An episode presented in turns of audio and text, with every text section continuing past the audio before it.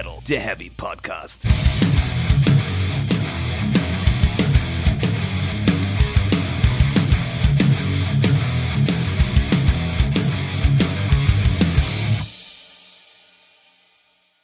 Herzlich willkommen zu Folge 54 von Speak Metal, der Heavy Podcast. Hallo Welt und hallo Stefan. Hallo Jasper, hallo ihr da draußen. Ich fühle mich wie ein abgefahrener Pilot. Ja, aber du kannst mich gut hören, ne? Ich kann dich hören, aber irgendwie verfremdet. Kurze Erläuterung. Jasper hat uns abgegradet. Wir sitzen jetzt hier wie zwei fancy Piloten mit Headsets Oh ja. und äh, machen uns bereit für die wunderbare Reise in einem verrückten Flugzeug oder andersrum. Weiß ich nicht. Aber das ist, glaube ich, sehr sinnvoll. Dann kann zum Beispiel einer der Podcaster, wir nennen ihn einfach mal S. -Punkt, wenn der sich irgendwie wegdreht vom Mikrofon, so, das Mikrofon dreht sich jetzt immer mit und dann muss der andere Podcaster, wir nennen ihn einfach mal J. -Punkt, der muss das dann nicht alles mühsam und einzeln bearbeiten. Ja, aber vielleicht fehlt dann die Dynamik in dem Ganzen. Wir werden sehen, wie es klingt. Vielleicht klingt es auch total scheiße. Wenn es gut klingt, dann bleibt es so und ansonsten zünden wir den ganzen Rummel einfach an, habe ich beschlossen. Äh, wir kommen dazu, warum das keine Lösung sein kann. Äh, bevor wir in unser dieswöchiges Thema einschreiten, einschreiten, möchte ich kurz nochmal off-topic. Jasper, Ja. wenn gegen Kiss gehasst wird, Ja. sprich bitte für dich alleine. Ja, habe ich ja. Hast du nicht, hast du nie kenntlich gemacht. Steht mein Name drunter. Ja, unter dem einen Zitat. Und ansonsten halt immer. Wer die Folge gehört hat, Hm. kennt ja die Rollen. Aber manche Leute hören sie jetzt vielleicht gar nicht mehr, weil sie denken, oh nein, die hassen Kiss, die sind schlechte Menschen. Und dabei da, bist du nur kann schlecht. ich dein Leben. Und noch kurz ein anderer Punkt dazu, weil du einbrachtest, Katzen wären nicht relevant für Speak Metal. Ich möchte kurz behaupten, dieser Unterschied von Katzen versus Hundemenschen ist Quatsch. Die wahre Trennlinie geht zwischen Tier- und Steinmenschen. Mm, Ja. Mhm. ja okay, okay. Alles klar. Das nur kurz zum Okay. Off-Topic. Wir haben noch eine weitere Premiere diese Woche. Ja, welche? Wir trinken Cherry Coke Zero. Ich Du weiß hast sie noch nicht probiert. Genau, ich weiß noch nicht, wie ich das finden soll. Das ist halt auch so unmetal, wie es geht. Aber hey. Ja, ja, doch. Interessant, oder? Wahnsinn. Und dritte Premiere, ähm, wir reden heute über Marvel-Filme und warum Black Panther scheiße ist, richtig? Ja, auch da können wir uns wieder herrlich kloppen. Aber du hast leider einen Wissensvorsprung, weil du Captain Marvel gesehen hast und ich nicht. Ah, da kommt Black Panther ja nicht vor. Ja, egal, aber muss ja die Gesamtheit nehmen. Ach so. Ja. Nein, wir reden nicht über Marvel. Wir reden aber über einen Film. Manche haben es vielleicht schon erahnt. Ähm, wir haben uns Jonas Ackerlunds Lords of Chaos gegeben. Richtig. Schön beisammen bei ganz vielen Knabbereien und Bier. Und ja, äh, vorweg, Spoilerwarnung, also die Geschichte in Grundzügen dürften wir ja wahrscheinlich allen bekannt sein, die sich irgendwie für Black Metal zumindest interessieren. Aber Ich will doch nicht mal auf Black Metal beschreiben. nee, also Und ich glaube, also Spoilerwarnung muss man aussprechen, aber es ist eh allen bekannt, wie das ausgeht und die groben Punkte, behaupte ich einfach mal. ja, Äh, Wer äh, sich überhaupt nichts wegnehmen lassen will und äh, auch vorher nicht nochmal irgendwie was nachlesen will oder so, der sollte dann jetzt wirklich tatsächlich abschalten.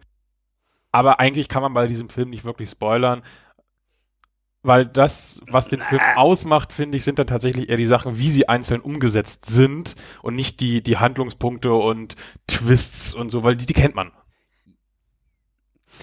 ja, wir kommen dazu. Ja, es ist, ist eine schwierige Kiste. Ich würde auch gerne äh, Inhaltswarnung ein bisschen aussprechen. Da kommt echt unangenehmer Scheiß drin vor. Auch wenn wir drüber reden müssen.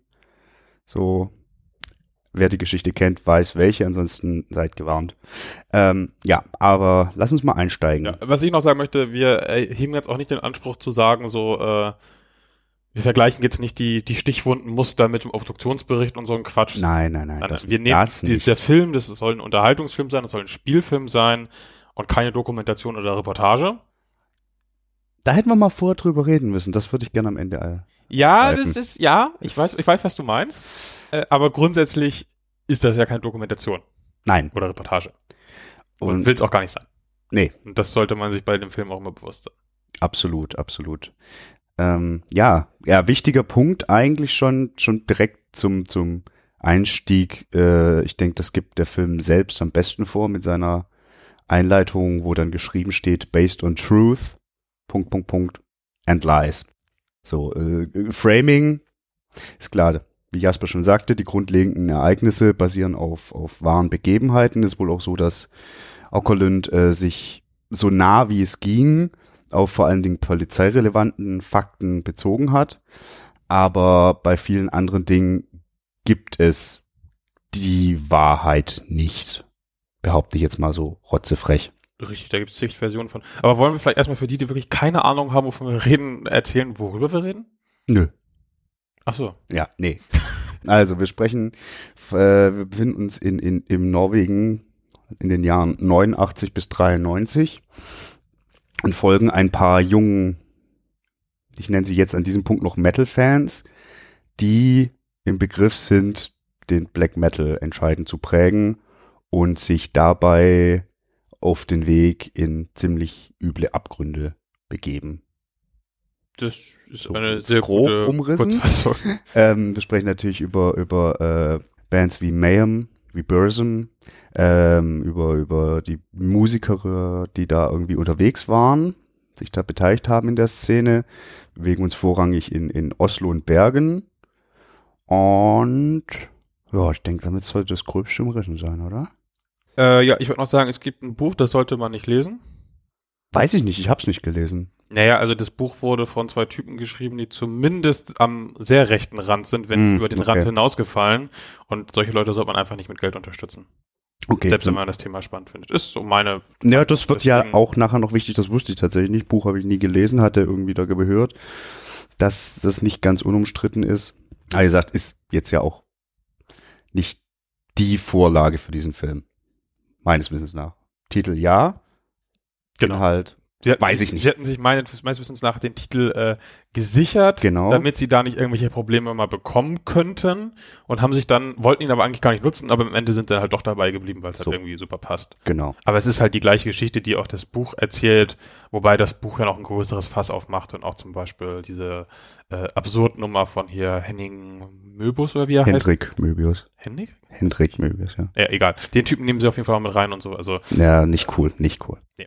Ja, äh, wie gehen wir am besten vor? Also ich würde mal so kurz äh, filmisch an sich das bisschen ansprechen wollen, so, weil was mir schon relativ aufgefallen ist oder was sich durchzieht, ist echt dieses Bemühen, so die, die, die, die, die Umstände, also nicht die Umstände, das ist falsch, sondern so, so, so, so ein Gefühl von Authentizität zu erzeugen, dass irgendwie das, du siehst quasi nachgestellt, wie ganz viele der ikonischen Fotos von, von Mayhem mit ihren verschiedenen Mitgliedern und so weiter entstehen, die dann durch die Dar Darsteller irgendwie nachgestellt werden. Sie ist es Hel Helvete, wie es wohl wahrscheinlich schon einigermaßen aussah, kurz zu sehen war, das war der Plattenladen von Euronymous, dem Helden, in Anführungszeichen, äh, in, in diesem Film. dem, auch dem, dem Ich-Erzähler im Endeffekt. Ganz Der genau. erz- erzählt auch per Off-Stimme. Mhm. Aber ist auch zu kommen, auch ein bisschen komisch. Ähm, genau, also es ist so, ich finde, kann mir gut vorstellen, dass das so alles aussah und das passt irgendwie zu den Bildern und Geschichten, die man so mitbekommen hat. Würdest du da zustimmen? Äh, da gehe ich mit. Ich habe auch mal ein bisschen nachgelesen, ähm, wie die die Recherche betrieben haben und so. Und was mir zum Beispiel auch entfallen war, war, dass das der Regisseur war ja selbst auch Drummer Mhm. bei Dingsbums Bessery. Mhm. Genau. Und äh, war ja auch, gut, der ist irgendwie 84 bei denen ausgestiegen. Da ging das gerade in, in Bergen und Oslo und so los. Aber der war ja auch Teil dieser, dieser Szene und hat das halt auch äh, mitbekommen. Nicht direkt aus erster Hand, aber Nee, genau. der hat das schon mitverfolgt so und ähm, sie haben auch viel mit der mit mit Mayhem geredet und mit anderen Musikern, die dabei waren damals, äh, haben sich beim Dreh auch mal zusammen ein Konzert von Mayhem besucht und solche Späße. Also da haben sie sich, sich schon echt Mühe gegeben, da nah an diesen Stoff ranzukommen. Was natürlich auch problematisch sein kann, weil, wie gesagt, äh, da erzählt auch jeder seine eigene Variante der, der Wahrheit. Mhm. Ganz genau. Also es ist, äh, es ist, es ist, ist ein schwieriger Film, finde ich. Also, ich meine, ja, so als so, so gefühlt authentisch, wie alles dargestellt ist an, an Begebenheiten, die Figuren selbst, die Handelnden, es gibt nicht die Möglichkeit, das richtig nachzustellen, weil gerade was äh, äh, Varg Vikernes äh, angeht, der zu allen möglichen Sachen alle unterschiedlichsten äh, Abläufe geschildert hat und äh, alles noch mit seiner verqueren Ideo Ideologie verknüpft hat. Euronymous selbst kann selbstverständlich gar nichts mehr sagen, weil Varg ihn umgebracht hat. Das ist Fakt, dass das passiert ist. Dad kann auch nichts mehr sagen. Dad kann auch nichts mehr sagen. Ah ja, Dad, gutes Stichwort eigentlich. Ähm, ich, da, da, da hatte ich dann schon so meine ersten Probleme mit dem Film irgendwie. Muss man, glaube ich, auch erstmal kurz erklären, oder? Ja. Dad war äh, äh, Pelle Irwind heißt er, glaube ich, mit richtigen Namen. Schwedischer Musiker. Mhm. Hat in einer Band namens Morbid gespielt und ist 89 äh, nach Norwegen rüber und hat sich da Euronymous Band Mayhem angeschlossen als Sänger. Und äh, Dad wird in dem Film gespielt von Jack Kilmer, dem Sohn von Val Kilmer. Und das mal zu sagen, die Schauspieler an sich, das ist gut besetzt, alles, das funktioniert. Aber gut, kurz zur Figur. Äh, Dad ähm, ist eigentlich eine wahnsinnig komplex, also muss ein wahnsinnig komplexer Mensch gewesen sein. Also wir haben mit wirklich selbstverletzendem Verhalten zu tun, dass er auch auf der Bühne ausübt, sich die Pulsadern aufschlitzt, alles mögliche, was auch sehr drastisch dargestellt wird. Aber im Film wird nicht thematisiert, warum das eigentlich so ist. Es gibt irgendwie gibt Geschichten oder Belege, dass der echte Dad halt in, in, als Kind viel mit Mobbing zu tun hatte, ein Außenseiter war, gesundheitliche Probleme hatte, all sowas. Der hatte wohl auch mal, ähm, es gibt ja so eine Sammlung von Briefen, die er ähm, so einem Italiener, The Old Nick oder so hieß der, glaube ich, geschrieben hat. Und da hat er unter anderem von einer Nahtoderfahrung äh, berichtet. Ja. Und dass er quasi versucht hat, wohl ähm, die durch, durch Selbstverletzung quasi diesen Zustand wieder zu erreichen, den er damals geglaubt gehabt zu haben. Ja, kannst du natürlich, wie gesagt, nicht nachvollziehen, aber im Film ist er halt, er ist eine absolut treibende Kraft für das Ganze. Also für alles, was danach auch passiert, ist von entscheidender Bedeutung für, für die äh, ja, Entwicklung, die sich da entspinnen. Aber ich finde, der Umgang mit dieser Figur und, und wie sie mit sich selbst umgeht, ist wahnsinnig oberflächlich und reißerisch.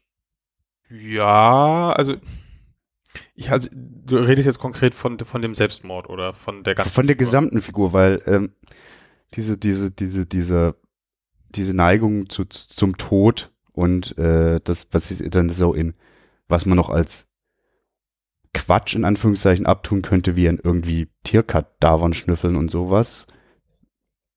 Was wir auch, auch als schwarzen Humor ein bisschen betrachten könnte, der im Film ja auch eine Rolle spielt.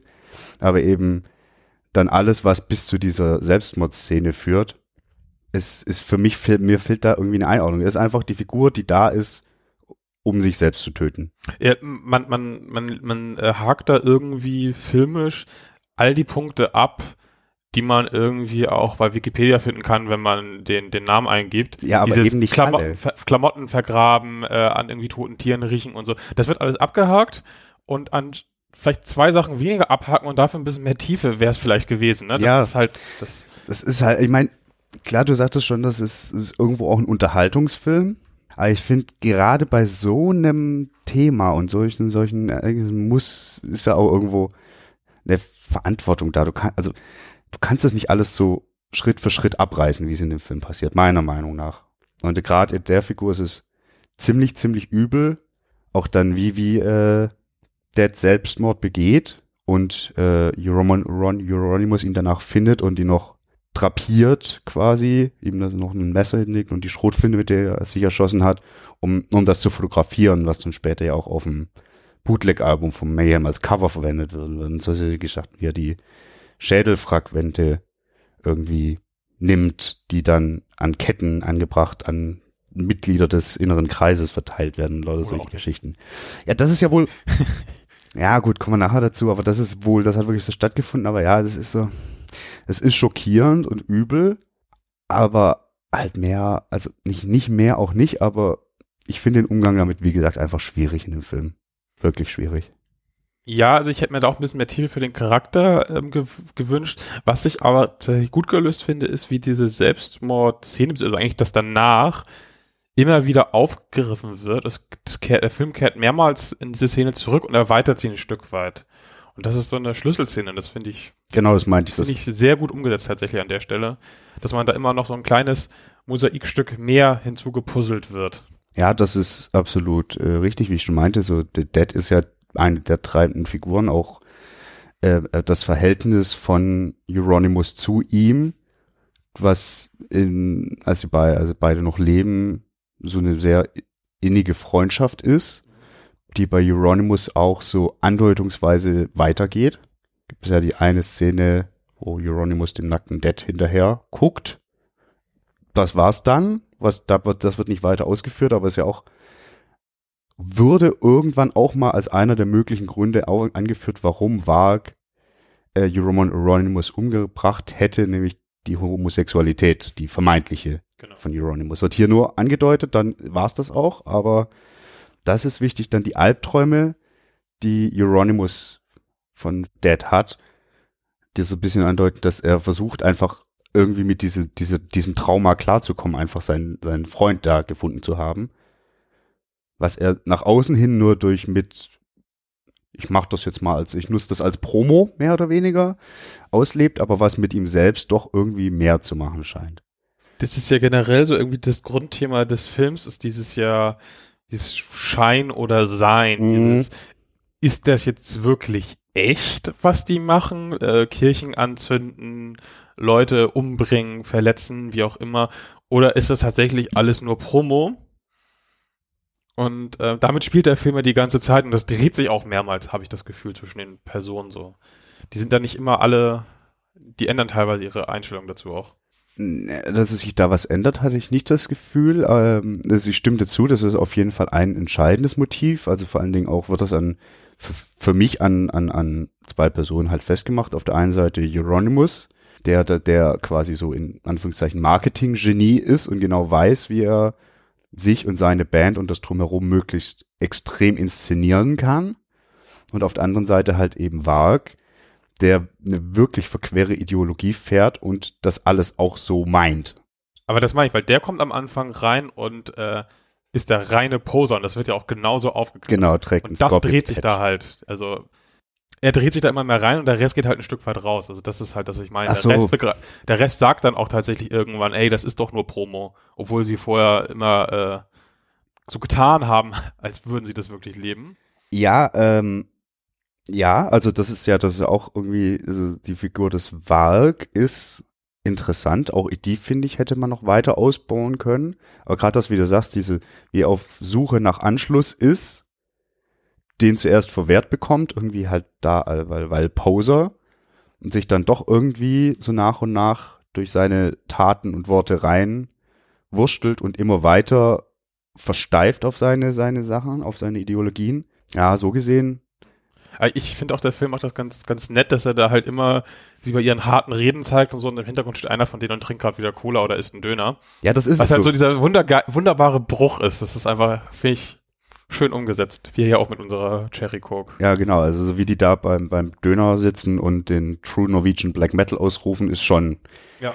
eine der, der komischen Szenen. Generell der, der Humor, der immer wieder auftaucht, ist, ist, funktioniert. Würde ich auch sagen, ja. Ist halt dann aber im, im Kontrast gerade mit den extremen anderen Szenen zum Teil irgendwie seltsam. Ja, aber ich glaube, der passt tatsächlich auch zu den, zu den Leuten, Mhm. weil die einfach Das wegen- Kinder. Auch, ja, es sind Kinder, das ist ganz, ganz wichtig. Oder Teenager oder junge Ja. Erwachsene später.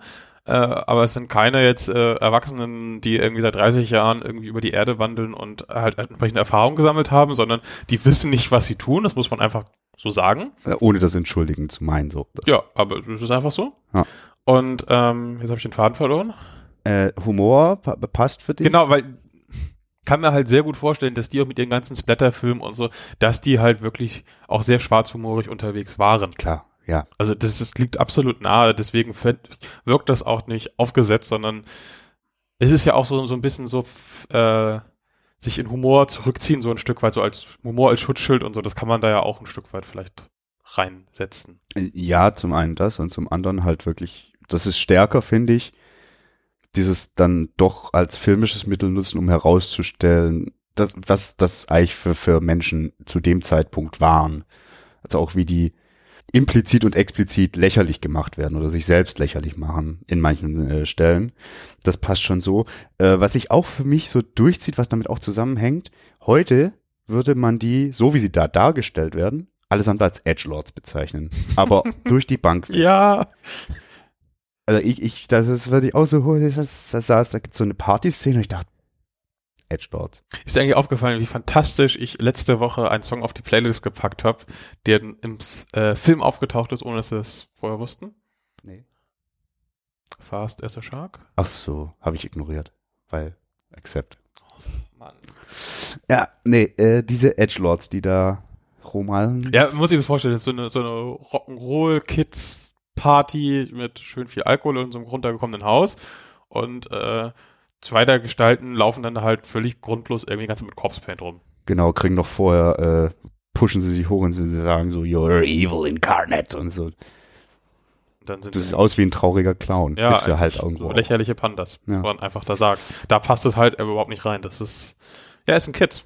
Das sind Kids, genau, die äh, dann irgendwie Kinder bleiben die ganze Zeit. Genau, also die, die üben sich da ja schon in dieser Partyszene an so einem wilden Exzess, Mhm. aber das ist halt immer noch dieses klassische Teenie-Niveau. Die Eltern sind nicht da, lass mal irgendwie Freunde einladen und Party machen. Ja, ein bisschen, bisschen mehr schon, Bisschen mehr, ein bisschen blutig, naja, blutiger nicht, aber mehr, mehr Gewalt. so. aber halt schon am nächsten, der, der Morgen danach, das sieht schon genauso aus. Ja, genau, das ist auch so eine klassische Szene, wie dann äh, durch die durch die Bude stolperst, überall liegen die Schnapsleichen. Genau. Das schon, das schon. Also nicht das, was man irgendwie jetzt damit verbindet, wenn man jetzt an äh, Ton norwegischen Black Metal denkt, dann hat man nicht das Bild vor Augen. Nee. Das Bild hatten die ja selbst auch nicht vor Augen, glaube ich. Also wird, wird nahegelegt, dass sie sich selbst so nicht wahrgenommen haben. Also das ist, das ist ein ganz interessanter Aspekt, so wie da die Fremd- und Eigenwahrnehmung miteinander clashen. Das ja auch wieder in dieses Fakten, in Anführungszeichen, und, und Lügengebilde passt. Ähm, dim, dim, dim. Ich wollte noch mal kurz auch über, über die Musik an sich sprechen in, im Film. Also nicht den Soundtrack, den es gibt, wo unter anderem Accept laufen, wo aber auch wahnsinnig viele Songs von Shigeru sind, wo aber auch Mayhem-Songs drin sind. Also die Band hat die freigegeben für die Nutzung. Da gab es ja vorher auch irgendwie, muss dazu auch sagen, Oculund hat, glaube ich, z- 20 Jahre oder so dran überlegt, wie er das alles filmisch umsetzen kann, darf, will. So, ist ein riesen, riesen Projekt für ihn. Ähm, ja, und dann Thema Musik. Mhm. Spielt ja tatsächlich eine untergeordnete Rolle. Das äh, habe ich tatsächlich auch auf dem Zettel. Aber wir haben ja einen Musiker und einen Typen, der wahnsinnig viele Musikvideos geschnitten hat. Äh, irgendwie über Madonna, Paul McCartney, bis hin zu Rammstein, Metallica, äh, Candlemass. Hast du nicht gesehen?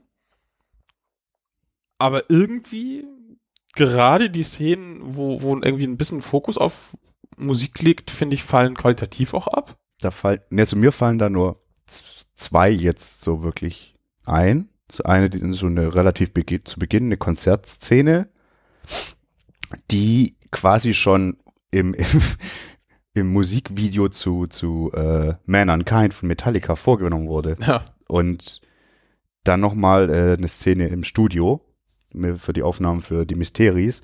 Ähm, ja, also, aber das war's. Also waren da noch mehr? Das war's, nee, das war's, und das war's eigentlich, äh, und auch Tourleben oder sowas. Also die Band war auf Tour, die waren unterwegs, die haben gemacht. Das war also Genau, also wir reden ja von dem Zeitraum, wo es noch kein Album der Band gab, Genau. aber die waren ja schon auf Tour. Und es gab zum Beispiel diese Live in Leipzig äh, Aufnahme, die veröffentlicht wurde nach dem Selbstmord von Dead. Ähm, das taucht da alles gar nicht so auf. Ähm, und auch die, die Musik, die sie dann tatsächlich einsetzen, trotzdem im Film, finde ich auch irgendwie, ist meistens so, ja, ist okay. Aber es ist jetzt nicht so, dass man sagen müsste, der Typ hat irgendwie wahnsinnig viel Ahnung davon, wie man mit Musik und äh, Bildern umgeht. Das kommt da irgendwie nicht mal rüber und das finde ich ein bisschen seltsam.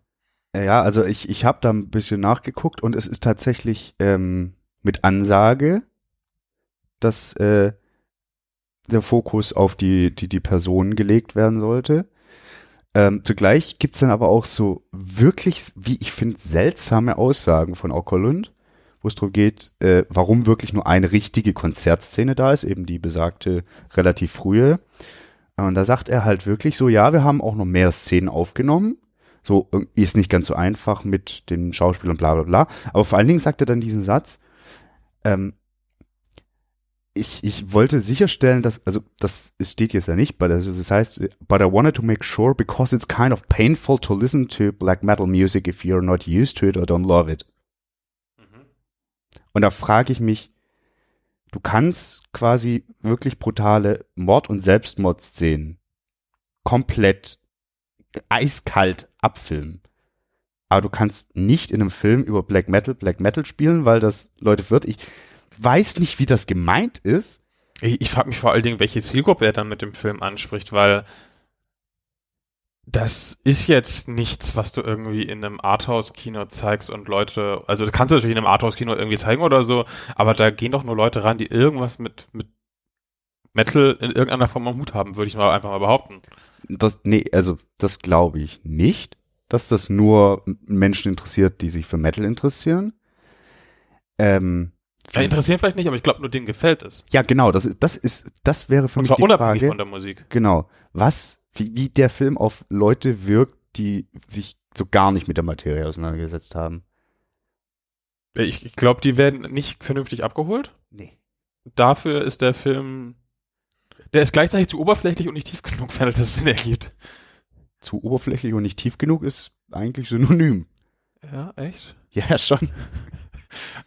Andersrum gemeint. Also, Also es ist nicht, nicht deep genug, aber, aber genau, für, für, für den, für den, für den Metal-Fan ist es nicht tief genug. Ja, aber der andere kann es auch einfach nicht so wegplätschern gucken, weil ihm fehlt dann, fehlen dann Hintergründe. dem fehlt ganz schön viel, auf jeden Fall. Und das ist schwierig. Und dann noch diese, also äh, ich pack den, das Interview vom Rolling Stone, was da äh, zu Lords of Chaos war, mit rein. Da kann man sehen, diese Aussage ist jetzt nicht irgendwie wild aus dem Kontext gerissen mit irgendwie äh, painful, it's painful to listen to black music. Also, wä? So, hm? Aber wie gesagt, dann hast du echt diese extremen Gewaltszenen. Und ich glaube nicht, dass das irgendwie ein kritischer Kommentar war zu dem Thema, ja, man kann sich ja visuelle Gewalt 0, gar nicht, das stört ja niemanden. Das glaube ich nicht. Das, das, ich wüsste, was, das Kalkül verstehe ich nicht. Nee, ähm, und ich, ich finde auch allgemein seine Einstellung äh, zur Gewalt, ähm, das war ja auch schon immer sein Ding in seinen Videos. Wenn man mal zurückdenkt, irgendwie an hier Smack My Bitch Up zum Beispiel, Mhm. hat er ja auch gedreht, das Video zu so. Und äh, der dreht halt Gewalt immer auf, auf elf, Genau. um mal im Musikbild zu bleiben. Und irgendwie, wenn man dann so an der Stelle extrem dreht, dann dreh doch auch beim Soundtrack hoch. Absolut. Vor allen Dingen, weil, weil die ganze Ästhetik, alles drumherum auch extrem ist. So. Ja. Mm, Das ist tatsächlich, der Soundtrack ist so ein bisschen fast schon vielleicht ein Fremdkörper, weil er irgendwie, ja, es also ist nicht aus einem Guss, habe ich das Gefühl. es ist auch wie entscheidend irgendwie dann, dann Tangerine Dream in einer Szene sind, also kurz, kurz, kurz vom Finale. Und ich mir auch gut vorstellen könnte, dass Euronymous sowas privat aufgelegt hat und gehört hat. Aber dem wird im Vergleich zu richtigen Black Metal, auch der Musik der, der auftretenden Bands, so viel Platz eingeräumt. Und das wird so prominent dargestellt, dass ich seltsamen Umgang damit, also wirklich seltsam. Äh, Stichwort Umgang, wie findest du den Umgang mit diesem ganzen ähm, Diktatoren verherrlichen und so äh, Danke, Nazi-Flaggen, Bilder von Stalin und Honecker? Honecker und äh, gleichzeitig Anton LaVey. Ja, das ist generell noch so ein Ding. Also ich meine, ja, das die Darstellung von Euronymous an sich. Der wirkt in dem Film super harmlos.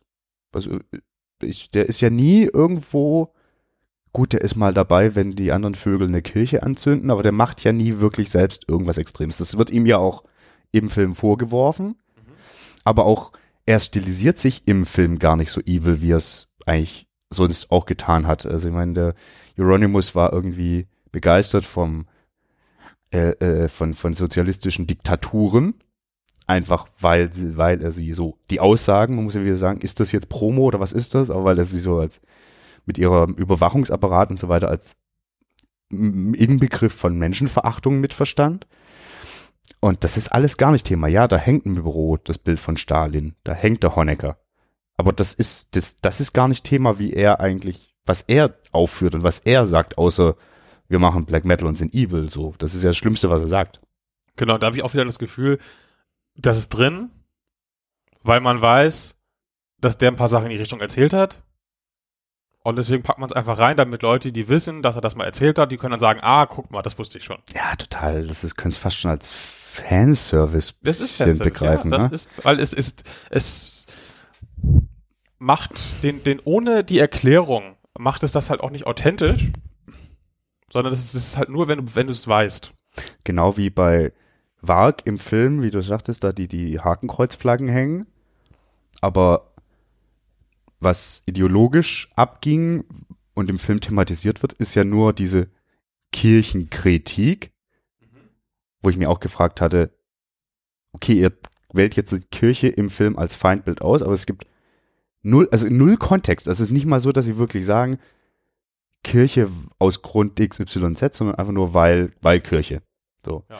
Total banal. Und wie gesagt, bei, im Film diese Hakenkreuzflaggen bei Varg wirken da auch wie so, wie diese, wie, wie die äh, Stalin-Poster bei, bei, bei Euronymous einfach als, als edgy Deko. Da sind wir wieder bei den Edgelords.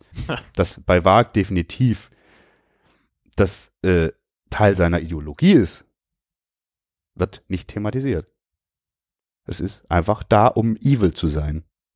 Ja, genau. Das, das, das finde ich auch. Da hätte man echt mehr machen können. Ich würde ja so weit gehen, zu sagen, man hätte so weit gehen müssen. Na, das glaube ich nicht, weil wie gesagt, ich glaube, dass der Film eh in erster Linie Leute anzieht, die eh was mit Metal am Hut haben. Und die kennen eh die Hintergründe. Es ist mein, ist mein Verdacht. Äh, deswegen muss man es vielleicht nicht unbedingt erklären, aber es wäre schöner gewesen. Also man muss es, man muss es doch zumindest auch einordnen. Und auch das passiert nicht. Muss man es wirklich einordnen? Kann man es nicht dem, dem Zuschauer überlassen? Kannst du schon, aber dann bist du halt wieder an der Oberfläche. Ja, das ist der Film. Ja, und schade, oder nicht schade, aber ja doch schade und gefährlich in Anführungszeichen, weiß ich nicht. Nee, Nee, in dem Fall nicht. weil da wird ja auch nichts verherrlicht oder so. Der Film sagt, finde ich, ganz eindeutig, äh, das sind keine tollen, strahlenden Helden, die für irgendwas streiten oder so, sondern nee, eigentlich, also meine Wahrnehmung ist so, die sind alle massiv überfordert mit dem, was sie tun, die sind heillos verwirrt und laufen da irgendwie in eine Spirale der Gewalt rein und wissen gar nicht warum. Also keiner, also ich glaube nicht, dass da jemand rausgeht und sagt so, boah, das waren aber tolle Typen. Glaube ich nicht. Das nicht, aber am Ende das Voice-Over von Euronymous über seinem Tod. So nach dem Motto, ey, stresst euch nicht, ist alles cool, ich bin tot, hab alles erreicht und was ist mit euch? Ähm. Ähm. Ja, das, das Ähm. Voice-Over ist generell mein größtes Problem mit diesem Film. Ist nicht mein größtes, aber es ist Teil des Problems. Das ist wirklich Teil des Problems. Also man muss, kann man mal vorne anfangen. Äh, anfangs ist es nämlich fast wie eine Reportage, Mhm. weil die Stimme aus dem Off halt von Station zu Station springt und die miteinander verbindet und auch relativ wenig äh, on-screen gesprochen wird da drin, sondern Genau. er erstmal alles einordnet und irgendwann erst, glaube ich, so nach 20 Minuten oder so wird daraus tatsächlich ein, ein Film, Film. würde Genau, ich mal also- sagen. Auch die Aufnahmen, die da drin sind, sind zum Teil ja auch wirklich eher dokumentarisch irgendwie. Norwegen am 17. Mai, dem Nationalfeiertag, dies, das, Ananas, da, da, da. Schon, das heißt recht, genau. Genau, und ich hatte das war halt, ist halt irgendwie genutzt worden, weil sie es vielleicht anders nicht hinbekommen haben. Ich weiß es nicht. Also für mich Was, das, was nicht hinbekommen haben. das einzuordnen. Weil sie keinen Weg gefunden haben, es vernünftig. Das heißt ja immer Show, don't tell. Mhm. Zeige Sachen, äh, erklär sie nicht, sondern zeige es wirklich. Und das haben sie anscheinend einfach nicht hinbekommen. Und dann haben sie gesagt, ja, dann machen wir halt einen Off-Sprecher. Das ist so irgendwie ein bisschen mein Gefühl. Und dabei haben sie sich dann völlig verrannt. Da, das spielt auf jeden Fall mit rein. Zumal halt auch, weiß nicht, ob das wichtig ist, aber wenn du den Film komplett ohne Vorwissen sehen würdest, wäre irgendwie so eine zeitliche Einordnung auch schön. Und die passiert irgendwie auch nicht so richtig. Das, hat könnte in einem Jahr Als du mal passieren. gefragt hast, so, in welchem Jahr sind wir dann jetzt? Ah, jetzt haben sie gerade, sind sie gerade im Studio gewesen, dann muss es das und das Jahr gewesen sein, theoretisch. Ja. Aber das, äh, das erklärt dir der Film halt auch nicht, wie viel Zeit da vergeht, äh, nimmst du überhaupt nicht wahr. Nee, und äh, weil du halt echt immer von Episode zu Episode zu Episode springst. Und dazwischen drin geht ganz viel verloren. Ja, also ich, ich finde, äh, nach, dem, nach dem Selbstmord von Dead äh, wird das weitaus besser. Da fängt der Film eigentlich erst so richtig an. Ja, Da finde ich, funktioniert es eine ganze Weile lang tatsächlich relativ gut. ja, weil da auch die, die Ereignisse ein bisschen komprimierter dann Genau. sind, aber dann ist irgendwie so ein Sprunggefühl. Nee, faktisch ist da ein Sprung. Und jetzt weiter. Und das, hm, das ist schwierig. Schwierig, schwierig. Ähm, eine Sache, die ich jetzt noch nicht rausfinden konnte, weißt du, ob die Anmarit, die Freundin von Euronymous, gab's die wirklich? Ich glaube, die Liebesgeschichte äh, ist ausgedacht tatsächlich. Ich Also glaube das nämlich auch. Aber die ist ja, also die ist Side, nee, nee, nicht mal Sidekick, also die, die spielt bei da wirklich keine große Rolle, ist die einzige vernünftige. mal wieder. Sagt so irgendwie, also ist auch so schön, in einem der Voice-Over sagt, äh, Euronymous, ja, ich wollte ja rauskommen, aber ich, ich habe die Tür nicht gefunden. Also im Film wird aber nicht einmal gezeigt, wie er das wirklich versucht, da rauszukommen. Wird da einfach nur gesagt, das sind wir wieder im Thema. ja, ich würde schon sagen, dass er versucht, sich rauszuziehen, Wo auch mit, denn? indem er zum Beispiel den, den, den Aufhebungsvertrag an, an Wag schickt, um ihn quasi aus seinem Label rauszulassen und so. Also ich habe schon das Gefühl, dass er sich an dieser Stelle rauszieht und ähm, das ist genau das, was ich meinte. Am Anfang ist er nämlich der, der super krasse Macker, Mhm, wird dann aber von Wag quasi überrundet, weil Wag geht immer noch einen Schritt weiter. genau. Äh, und dann sagt er auch so, okay, dann, dann gehe ich jetzt halt wirklich auf Musik, weil er will ja mit Mayhem wieder Musik machen und will halt nicht irgendwie die, sein Leben damit verbringen, Kirchen anzuzünden, sondern halt tatsächlich Musik zu machen. Das ist so, so mein Gefühl für die Geschichte. Ja, so wird's, also wird's schon dargestellt, aber wie gesagt, auch da wieder so, hm, ja, hätte man mehr draus holen können. Schön fand ich aber auch so ganz off-topic die, die, die eine Liebesszene mit äh, Euronymous im, im Corpse Pen und ihr, das ist irgendwie nett. Das ist irgendwie niedlich. Das ist auch wieder so ein bisschen Fremdkörper irgendwie, bringt aber irgendwie doch auch Wärme in den Film, so die, die er stellenweise richtig gut braucht. Ja, also der Film wurde ja massiv angefeindet, unter anderem für diese Szene Ja, oder allgemein für diese Beziehung. weil, weil fake. Also weil, Ja.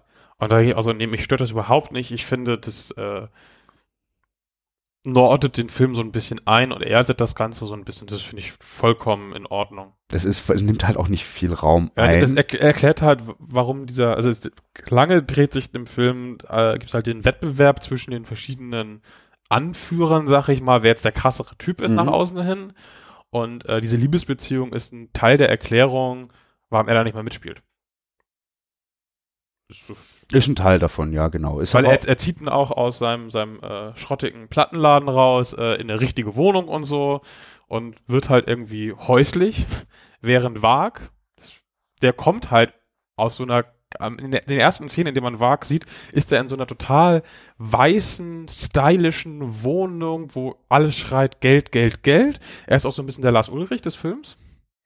oh, hart, harte, steile These. Naja, so aus, aus dem vermögenden Elternhaus und seine Mhm, Eltern und- zahlen für alles und so. Ja, und stimmt, stimmt. Er wäre gern der große Musiker und wahrscheinlich wäre er ansonsten Tennisstar geworden. ja, also da auch irgendwie Und er wird halt immer krasser und immer krasser. Äh, und äh, hängt dann auch zum aus Trotz noch eine Nazi-Flagge auf. Aber wenn Besuch kommt, muss er seine Schuhe ausziehen und so. Was ich sehr, sehr schön fand. das war eine ho hochunterhaltsame Szene. Ja. ja, und der andere geht halt aus dem schrottigen Plattenladen dann in die äh, bürgerliche Wohnung. Mhm, mhm. Ja, Wie gesagt, da dreht es sich so für mich so ein das Stück. ist so ein Stück weit, oh ja, wenn man es so betrachtet, ja, doch. Ähm, wie gesagt, für mich immer noch ein bisschen, boah, aber jetzt so, wo du mir das nochmal ein bisschen nahelegst, kann ich dem folgen, auf jeden Fall. Ähm, ja. Dann gibt's, also mein schwierige Szenen hat der Film zuhauf. Naja, gar nicht so viele. Der Mord irgendwie im Park ist auch noch ziemlich heftig, wie ich finde. Mhm. Der Finde ich aber. ja. Oh, mach du erst mal. Ja, ich finde, der gehört zur Geschichte dazu, auf jeden Fall. Aber im Film ist er trotzdem, wirkt er auf mich auch wieder so draufgesetzt und bleibt ja ohne Konsequenzen im Film. Ja, Also ich hätte mir tatsächlich am Ende des Films vielleicht noch mal so eine, wie man das aus anderen Filmen, die sich an ein äh, historische Ereignis ähm, So dann und so wollen so XY lebte bis dann und dann, der und der musste so lange in den Knast, das kennt man ja aus ganz vielen Genau, Filmen, ja. irgendwie, die sagen, was ist mit den Protagonisten nochmal passiert. Aber um das mal kurz zu erklären, da ist äh, der Drummer von äh, Emperor Faust, ähm, der, der geht aus einer Kneipe raus, ihm folgt ein offensichtlich homosexueller Mann, ähm, der ihn dann äh, versucht zu bezirzen, sag ich mal. Und ähm, Faust tötet ihn dann sehr unschön. sehr kaltblütig. Also Da würde ich tatsächlich äh, widersprechen. wieso? Also ich hatte das Gefühl so von Gestik und Mimik und so, dass der völlig überfordert war mit der Situation. Und vor allen Dingen, das ist wieder so, so ein, die gucken die ganze Zeit diese Blätterfilme und so. Und die hatten, finde ich, äh, in diesem Film die ganze Zeit eine sehr romantische Vorstellung vom Tod und vom Töten. Mhm. Und der Moment, du, du find, ich finde, du hast einen Moment in dieser Szene und deswegen muss die auch eigentlich so, so plastisch und eklig sein. Merkst du, wie er merkt, scheiße, das ist ja gar nicht so, wie ich mir das vorgestellt habe. Und deswegen muss man das vielleicht auch diesen Todeskampf und so so zeigen, damit man wirklich sieht, so, der hat sich da völlig verrannt, der ma macht, also dass er was Dummes macht, ist sowieso, steht völlig außer Frage. Ja. Aber äh, sein, sein aufgebautes Bild bricht in dem Moment völlig zusammen und er ist maximal überfordert. Das ist halt dieses, diese Spirale, in der sie drin sind, zeigt das, finde ich, sehr schön. Schönes. Ja. äh, ja, mm, ja, aber wie Also gesagt, ich, ich fand es halt authentisch umgesetzt, dass er wirklich glaubt, so, dass er, da da denkt er mal so, oh cool, irgendwie dann äh, steche ich jetzt, ich paraphrasiere jetzt, diese schwule äh, Sau ab so und dann ist alles toll und dann kann ich allen erzählen, wie toll ich bin und dann fängt er damit an und merkt, scheiße, fuck.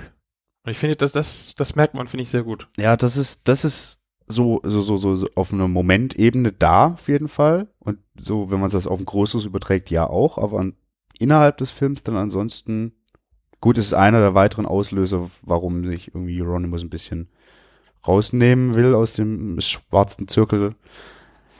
Aber ja, sch schwierig. Der Film lässt halt da zum Beispiel noch offen, äh, ob die anderen ihm glauben, dass er das wirklich war. So, auch kommt hinzu. Also er wird so ein bisschen gefeiert schon, aber auch nur für die Ansage. Ja, das ist so ein bisschen wie auf dem Schulhof, wenn man erzählt, man hat irgendwie das und das Tolles in den Ferien gemacht. Das kann halt keiner überprüfen. Ja, aber das, also, mein gut. Ah, schwierig. Aber da hätte zum Beispiel wirklich gefehlt, dass am Ende steht, dass der dann halt für diesen Mord auch in den Knast gegangen Ja. ist, um das noch ein bisschen einzuordnen. Absolut, dass er dann halt echt gefasst wurde und, und auch äh, seine Strafe erhalten hat. Kam so nicht vor, ist, ja, wie gesagt, hätte, also wie du schon sagtest, das hätte auf jeden Fall noch reingemusst, was dann mit den Leuten danach noch passiert ist, weil Genau. auch das ist bekannt. Es ist ja nicht so, dass das sich aufgelöst hätte. Ja, Ja, aber ich, ich fand da tatsächlich, wie gesagt, die, die Gewalt fand ich da so zu zeigen, fand ich da angemessen, einfach um das aufzulösen, dieses, diese Romantisierung des Todes. Ja, dafür war es mir halt, wie gesagt, nicht konsequent genug dann wiederum. Aber Okay. das ist der Film halt an vielen Stellen nicht, wie ich finde. Vielleicht ist das einfach so der Punkt. Ja, ich finde, er setzt halt irgendwie die falschen Schwerpunkte manchmal, wie gesagt, ne? Mal, vielleicht mal drei legendäre Mayhem-Fotos weniger nachgestellt Mhm. filmisch und dafür ein bisschen mehr Tiefe rein. Ein bisschen weniger Fanservice, ein bisschen mehr tatsächliche Tiefe und Ausarbeitung wäre vielleicht Ja. ganz schön gewesen. Wäre wichtig gewesen und hätte das auch spannend, also hätte der Spannung ja nichts genommen. Spannung. Kann man von Spannung sprechen? Mm, nee, also wie gesagt, also ich, ich, finde auch, man kann den Film nicht so richtig spoilern, weil es ist alles bekannt eigentlich. Nur Ja. die, die Wege dahin Ja, und die Dialoge, die, die, äh, die Bilder, die gezeigt werden, das sind Sachen, die halt Spannung erzeugen können. Und da fand ich ihn tatsächlich auch ein bisschen spannend. Also ich wollte schon wissen, wie geht es jetzt weiter, wie kommen sie jetzt an diesen Punkt an und so. mh, ja, das also es hat mir nämlich definitiv funktioniert. Auch. Das, genau, das ist so, das hätte ich das nämlich jetzt auch gesagt. Ich konnte, fand mich auch, also ich hab den trotz allem schon gerne geguckt. So. Definitiv. Also ich meine, muss auch sagen, wir saßen ja da wirklich beide da nebeneinander, sehr konzentriert und am Notizen machen. Aber kann mir gut vorstellen, so im Kino oder sowas würde der für mich auch ganz so ohne, Nee, ich glaube Kino Dings gar nicht. funktionieren. Ich Ja? glaube, die Kinoatmosphäre ist einfach, die ist einfach nicht passend genug, würde ich sagen. Das, weil es ist kein klassischer Unterhaltungsfilm. Nee, genau, da sind wir dann nämlich bei dem. Es also ich, ich finde, das ist eigentlich so ein Film für, für äh, Home Cinema. ja, geht auch, haben wir auch. an einem ruhigen Abend mal. Ja, vielleicht sollte man ihn nicht alleine gucken und also ich finde schon irgendwie, ich hatte ganz doll Redebedarf danach, aber wir konnten ja nicht direkt danach reden. Ich hätte gekonnt. Ja, aber ich wollte mich erstmal selber nochmal ein bisschen sortieren. Genau, also er Weiter. wollte zwar reden, wollte aber nicht mit mir reden, sondern wollte sich erstmal sammeln. Du widersprichst ja gerade, aber ist nicht so Ja, aber das, du weißt ganz genau, was ich meine und drehst mir die Worte im Munde um. Ja, richtig. Ja, Frechdachs. Bitte. Ähm, dickes Ding auf jeden Fall. Was ich noch sagen muss, ich, ich finde ähm, die, die Bilder teils sehr schön, ähm, auch wenn sie nicht schöne Sachen gezeigt haben. Ja, die Ästhetik, ja. Die war, die war sehr gut getroffen, die, also nicht nur die Black Metal Ästhetik, auch allgemein die Filmisch, Kameraarbeit ja, und so. Ähm, auch zum Beispiel die Kirchenverbrennungen, die haben ja tatsächlich, äh, die größte Kirche, die sie gebaut haben, war irgendwie 15 Meter hoch. Ich glaube, es waren waren es 15 oder 5, egal, aber ein kleineres Modell. Ich, Aber trotzdem ich meine, die größte war 15 Meter hoch oder so tatsächlich. Also die war echt groß, groß. Und äh, diese Verbrennungen und so, da hast du auch wieder gemerkt, das sind Kids, wie sie davor stehen und jubeln und äh, wir sind so Ja, toll. ja. Ähm, aber die haben sich halt echt viel Mühe bei diesen Dingen gegeben und das zahlt sich auch aus. Ja, das meinte ich mit dem ganz eingangs erwähnten. Das gehört da auch mit dazu. Das auch solche Sachen. Das hat eine gewisse Gravitas, ist so ein ganz schlimmes Wort, aber passt irgendwie. Ja, Gleichzeitig so- wird es auch wieder sie, sie hatten ja zum gebrochen. Beispiel auch den, den, den Attila, den äh, Sänger äh, von, von Mayhem, also einen der Mayhem-Sänger am, am Set. Und sein Sohn hat ihn in dem Film gespielt. Genau, bei den Aufnahmen dann im Studio, die wir Ja. vorher ansprachen. Das finde ich schon. Ja, so Also- auf der Detailebene, das sind wir auch wieder beim Fanservice. Ja, halt das so, ne? ist Mayhem der Fanservice-Film eigentlich. Ja, ja. Und das hatte ich nicht erwartet. Ich wusste nicht, Nicht was ich dem- erwarten soll. In dem Ausmaß hatte ich das nicht erwartet. Also ich dachte tatsächlich mehr, vielleicht tatsächlich mehr so Charakterstudie oder Ja, also hatte ich mir auch insgeheim erhofft, glaube ich. Das, das vielleicht kommt hinzu. Also ich muss auch sagen, äh, irgendwie, ich glaube, Vice Media hat das produziert oder sowas. Und das passt halt schon auch gut in die Art, wie die mit solchen Sachen umgehen. Muss man ganz klar sagen. Es ist schon irgendwo auch hip. Die So haben ja hip- allgemein, also Weiß hat ja allgemein so, so, so ein, ja, ein bisschen Cherry Coke hinterher. Wir sind übrigens nicht gesponsert von Kohle. Nein, definitiv nicht. Ähm, Ist auch gut so. also die haben ja allgemein so, so, so, ein, so ein kleines, die, die lieben dieses norwegische Black Metal Ding und bringen da immer wieder Sachen drüber und Mhm. so. Äh, aber wie gesagt, es ist halt nicht so, ah, guck mal die Deppen, was sie da gemacht haben, sondern es ist halt wirklich ja, liebevoll tatsächlich, haben sie diese Thematik behandelt irgendwie. Ja, also Liebe detailverliebt und schon mit Respekt. Also, Respekt, ma- ja, glaube ich. man Wort. merkt halt auch ne, die Faszination, finde ich, von den Leuten, die das spielen und Mhm. der ganzen Crew dafür. Also das ist halt nicht es ist nicht runtergerotzt. Oder genau und so. selbst halt so ein, es gab ja in Deutschland so ein bisschen äh, diese, äh, da spielt hier der Wilson Gonzales Ochsenknecht mit. Aber selbst der ist ja wohl nach allem, was man hört, tatsächlich Metal-Fan. War- Hat auch irgendwie mal, glaube ich, auch in Bands gespielt. Ähm, und auch dem merkt man halt an, also der hat zwar auch eine Rolle, die tatsächlich darauf angelegt ist, ein bisschen dümmlich zu sein, Ja. äh, also der ein bisschen schräg ist, aber den nimmt man das allen ab, tatsächlich, finde ich. Voll. Also ich meine, die ganze Zeit dachte ich, das sieht, also der Euronymous sieht doch aus wie Macaulay Culkin. Gut, das ist sein kleiner Bruder Rory. Ähm, aber Ich finde, er sieht auch teilweise hart aus wie Black Metal Frodo. stimmt, ja. Gerade am Ende, wenn er liegt, der könnte auch sagen, Sam, Sam, der Ring. Nee. Nee. nee, also wie gesagt, Darsteller und alles passt. Auf jeden Fall. Ja. Mm, möchtest du zum Film an sich sonst noch irgendwie, würdest du eine Empfehlung aussprechen? Ich würde Ja. ein Ja raus. Ja, auf ne? jeden Fall. Also ich, man kann eine Menge dran kritisieren, Mhm. aber man find, ich finde, man kann den gut gucken. Man sollte halt äh, sich nicht jetzt irgendwie äh, über blutige Szenen irgendwie, wenn man das nicht ab kann, sollte man den Film nicht gucken. Nee, also ich, wie gesagt, das Blutige an sich finde ich auch weniger problematisch, aber halt echt die, also die Auslöser der Gewalt, also von, von, von Selbstverletzung über eben Mord aus welchen Motiven auch immer, schwierig. Die Gewalt an sich, wie sie optisch dargestellt ist, wieder was anderes. Und da haben einige aber auch äh, Probleme mit. Ja. Ja, ja. Die sagen so, oh, da hätte man nicht nur drei Messerstiche zeigen können statt alle und so. Und Wie gesagt, irgendwo ja, irgendwo aber halt auch also man, nein. man, so. man sollte vielleicht halt besser als wir wissen, worauf man sich einlässt, weil wie gesagt, ich habe halt tatsächlich eher äh, Charakterstudien in irgendeiner Form erwartet, dass man tatsächlich mal in diesen äh, Charakter äh, eintaucht oder in mehrere meinetwegen auch, aber es ist halt tatsächlich sehr oberflächlich, aber man erlebt halt tatsächlich trotzdem irgendwie einen Teil der Geschichte unserer Subkultur.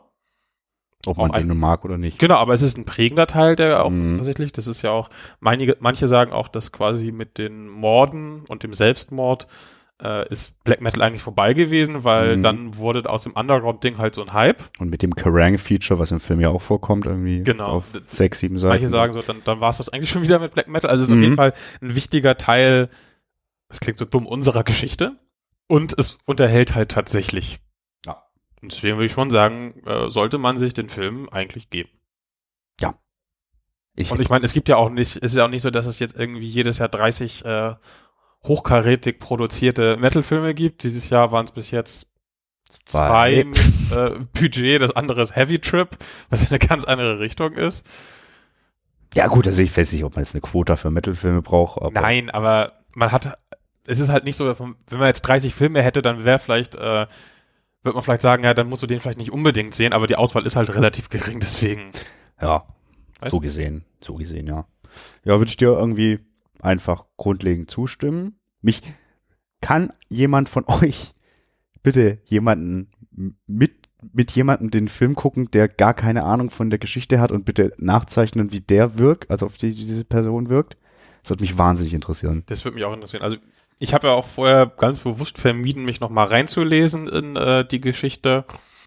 Aber trotzdem ist es natürlich immer präsent. Also du, weißt einfach so, ah, hier, das ist Wag und der kommt später in den Knast für den Mord und bla. Und dann weißt du halt eigentlich schon, wohin es laufen muss. Grundsätzlich ja, aber wie dann halt der Weg dahin ist, das würde mich wirklich interessieren, wie das auf äh, nicht informierte, das klingt so doof, weil ihr wisst, was ich meine, äh, wirkt. Ich würde jetzt kurz noch an, was anderes anreißen wollen zu diesem ganzen Themenkomplex. Um, Ich habe mir nämlich dann, im Vorfeld hatte ich mich auch nicht nochmal schlau gemacht, danach ja. Ich habe mir danach auch nochmal äh, Until the Light Takes Us angeschaut. Hast du den gesehen? Ja. Ähm, und da ist mir aufgefallen, so, ich mag die Ästhetik, die im Black Metal gefahren, also die im norwegischen Black Metal der ersten und zweiten Welle, so kann man sagen, gefahren wird. Also so auf musikalischer Ebene, ich finde auch die Cover, mal abgesehen vielleicht von dem mit dem Foto des toten Dead, weiß ich nicht, ob man das, aber irgendwie, ja doch auch, also finde ich sp spannend in, in, in der Extremität. Ähm, finde auch die Faszination so, die, die, so, das, diese brennenden Kirchen haben. So, ich meine, ich würde jetzt nicht losrennen und eine Kirche anzünden. Ich habe schon den Benzinkanister draußen. Ich dachte, wir wollen gleich los, weil die klingelt doch immer vor deinem Haus und dann kannst du nicht pennen. Das stört mich ja aber nicht. Deswegen, also ich wüsste ja auch gern, wie, was, wie im Film die Erklärung ist, warum wieder halt egal. Wie gesagt, das finde ich alles wahnsinnig spannend, aber damit einhergeht ja auch echt obskurste Ansichten so. Von, in, in, in allen verschiedenen Ausprägungen von wir sind Satanisten über äh, äh, wir müssen uns unser Land zurückholen. Ja, von Neopaganismus. und- Genau. Für eine dann ganz äh, einfach ein rechtsextrem, dann sind alles drin, Kommunismus als boah, hä? und irgendwie so alle diese Protagonisten, auch Hieronymus vermute ich, waren doch alle Kacke. Das ist das, was ich meine. Also ähm, keiner von denen ist ein Held und es haben wir immer noch gar nicht über Wag geredet, Wag wie Canis, weil der ist der Einzige, der ja mal tatsächlich an einer Szene etwas einem Außenstehenden in Anführungszeichen erklärt, Ja. weil er ein Interview gibt und man merkt halt in dem Moment, da ist nichts hinter. Nee, und er Das ist er entweder ein Versagen des Drehbuchs nein, oder es liegt einfach an der Lappenhaftigkeit von dem Typ. das ist absolut bewusst gewählt, weil Ja. das, das einfach Das- absolut verquer ver und absolut kindisch so, aber halt eben, wie sich dann zeigt, auch gefährlich. Ja. Wie, wie findest du denn allgemein die, die Darstellung von äh, Wag wie Kernes Mhm. in dem Film? Das hatten wir noch nicht. sehr bedrohlich. Also wirklich der Blick, den der Emery Cohen heißt, der glaube ich da auflegt, ist krass. Vor allen Dingen, äh, was ich aber, äh, ich habe wie gesagt mir dann nochmal Until the Light Takes Us angeguckt mit den echten Aufnahmen zum Beispiel von Wag aus dem Gerichtssaal. Und dieser, dieser, dieser Emory ist ja eher so ein Pummelchen, eher so, so ein typischer Typ Loser. Und dieser Wag im Gerichtssaal nicht. Also auch der strahlt irgendwie eine gewisse Be- Bedrohlichkeit aus, auch so dieses Lächeln, was er dann irgendwann auffährt und alles. Finde ich nicht zu 100% getroffen, aber für im Film funktioniert's. Gibt das Sinn? Ja, bin ich dabei. Aber da sind wir auch wieder beim Thema, es soll halt ja äh, ein Spielfilm sein. Mhm. Entschuldigung, keine Dokumentation. Und ich finde, man merkt halt, das haben sie sehr gut tr- getroffen, man merkt von Anfang an bei der allerersten Szene, dass mit diesem Typen irgendetwas nicht stimmt. Du weißt noch nicht mal, dass er das ist. Sein Name fällt äh, gar nicht am Anfang, sondern Oh, man sieht ihn erstmal irgendwie ein, zwei Minuten lang irgendwie durch die Gegend äh, gucken im Hintergrund und so. Man merkt schon, mit dem Typen stimmt was nicht. Das haben sie echt gut eingefangen. Ob das dem gerecht wird, keine Ahnung, Also weiß ich nicht im Film aber filmisch gut umgesetzt, Ja. muss man einfach sagen. Und äh, auch diese Reserviertheit, die der Rest erst ihm gegenüber hat und so, ähm, das erklärt, finde ich, auch den, den Verlauf sehr gut. Es ist irgendwie schlüssig, warum das alles passiert, finde ich. Da schon. Also wie gesagt, oberflächlich, aber schlüssig. Ja. Genau. Also diese ganze, diese ganze Spirale, der Wettbewerb gegeneinander, wer zündet mehr Kirchen an, das ganze Zeus. Es wird nicht in der Tiefe erklärt, aber so, so weit es erklärt wird, finde ich es tatsächlich schlüssig Mhm. und glaubhaft. Und das ist ja im Zweifel besser, als wenn man irgendwie da die tiefe psychologische Analyse macht und man der nicht mehr folgen kann und das irgendwie alles völlig unglaubwürdig wird, weil das sich alles irgendwie verrennt in Widersprüchen oder so. Da ist vielleicht die Oberflächlichkeit sogar die bessere Wahl. Ja gut, wenn du die, die Widersprüche, die halt bei den allen inhärent sind und allem, was sie tun, rausarbeitest. Und das Also dann brauchst du wahrscheinlich auch eine Serie mit 24 Folgen, äh, eine Stunde. Vielleicht wäre das, das könnte eine Überlegung sein. Aber wie gesagt, die mit Typen in echt irgendwie alle Kacke. Auch Hellhammer, Kacke. Fenris, der jetzt im, im Film keine Rolle spielt, aber eben in Until the Light Takes Us. Auch schwierig, so. ah. Ja, aber wie gesagt, man muss halt auch sagen, sie wussten halt auch wirklich, die waren halt alle völlig überfordert, auch mit diesem Hype und so. Und Ja, aber ist das entschuldigend? Also für mich nein, es ist überhaupt nicht entschuldigend, das ist einordnend. Einordnend ist es. Aber für mich hat das wieder so ein bisschen noch gemacht. Magst du das hören? Magst du es nicht hören? Weiß ich bis heute noch nicht. Ist schwierig. Weiß ich schon. Also ich würde zum Beispiel gerne jetzt Freezing Moon auch auf unsere Playlist tun von Mayhem. Tu das, wie gesagt, ich Fantastischer Song. finde die alle kacke. So, tut mir leid, aber es sind alle irgendwie na, musikalisch, wie gesagt, fantastisch. Und auch, das ist ja kurz noch, noch mal, doch mal kurz. Es ist ja genau dieses extreme Abstoßende, was super wichtig ist, um überhaupt diese Ästhetik, die ich ja wiederum so faszinierend finde, überhaupt haben zu können. Also ohne geht das ja auch irgendwie wiederum nicht. Ja. Und das ist ja mal ein großer Zwiespalt mit der ganzen Sache. So, Verstehe ich vollkommen, ja. nee, Musik mag ich gerade keine drauf machen. Außer von Chico Ross. Kommt ganz oft im Soundtrack vor, warum auch immer. Dann nehmen wir die und von Mayhem Freezing Moon und Eins Drei? dürfen wir noch. Wir haben gesagt drei maximal pro hätte ich gerne noch was von den frühen Emperor-Alben. Mhm. Suchen wir uns noch aus. Kriegen wir da irgendwas? Ja, da finden wir was. Da finden wir was. Ja. Ansonsten, ich glaube, damit haben wir auch so ziemlich alles. Wir haben echt wenig gespoilert, würde ich behaupten wollen. Was ich noch, ach genau, das wollte ich noch sagen. Ich, die schöne Atmosphäre hat der Film allgemein, Ja. aber insbesondere der Plattenladen, das Super. ist zum Greifen, die Ja. Atmosphäre. Das ist echt, auch wie sie dann da so als Kommune drinne hausen und so, das ist sensationell gut gemacht. Mhm. Gehe ich mit. Gehe ich mit. die äh, diese Fremdschämen Black Metal Partys da drunter hätte ich wiederum nicht gebraucht. Weil das ist halt so, du siehst die Originalfotos und findest es zum Fremdschämen, Mhm. oft. Und der Film ist an den Stellen auch zum Fremdschämen. Das passt wiederum, ne? Ja. Eigentlich so, so, ach Kinder, Ach, Kinder. Ja, ach Kinder. ach, Kinder. Menschen sind nicht einfach. Nee. Black Metal auch nicht. Kiss ist auch nicht einfach. Ja. Katzen, die Kiss gut finden. Sind einfach, weil niedlich. Aber es sind keine Hunde. Hunde sind auch niedlich, wie gesagt. Keine Steine. Steine. Steine sind okay, aber ich bin kein Steinfan. Ne, deswegen sind wir auch nicht äh, Speak Rock. Oh Gott, jetzt ist okay. Reicht? Reicht. äh, danke Jasper, war, war interessant, sich äh, auszutauschen. Genau, äh, der Film ähm, ist jetzt gestartet jetzt bei, bei Amazon Video und am 5.4. kommt er auf DVD und Blu-ray raus. Vielleicht läuft er auch nochmal dann und wann immer äh, in einzelnen Kinos, das könnte natürlich auch sein. Ja, müsste mal bei euch im Programm Kino um die Ecke gucken. Genau, aber ansonsten, wie gesagt, ich glaube, zu Hause funktioniert er besser, deswegen entweder Streaming, da ist er jetzt zumindest bei Amazon, müsste er jetzt da sein. Und ansonsten 5.4. DVD und Blu-ray.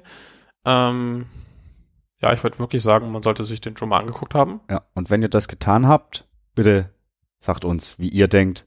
Nehmt jemanden mit, der gar keine Ahnung von der Materie hat. Erzählt uns, wie diese Person denkt. Die Katze zum Beispiel. Ja, die hängt dann da und freut sich über. Nein. Ähm, ja. Ein- Katzen, ich glaube, Katze finden den Film nicht so gut, da gibt es auch eine Szene. Sch- Ja, stimmt, ja. Ja. Ja, ja. ja. Ansonsten Jetzt kommen wir zum Ende. soll es das gewesen sein. Schön war's. Ja, Inhalt war nicht immer schön, aber spannend. ja. Stefan, du wärst ein toller Pilot. Äh, du, ich möchte kein Pilot sein, aber Dankeschön, ebenso. Und ja, hoffentlich klingt das jetzt auch alles so gut, wie sich Jasper erhofft, dadurch, dass ich mich nicht mehr wegdrehen kann und gefangen bin. Ja. Und ja, dann hören wir uns nächste Woche wieder bei Speak Metal. Du warst so schnell, ich wollte auch noch Tschüss sagen. Ja, dann sag doch Tschüss, kannst du Ja, äh, tschüss äh, Stefan, tschüss Welt, danke fürs Zuhören und bis nächste Woche bei Speak Metal. Der Heavy Podcast. Geht doch.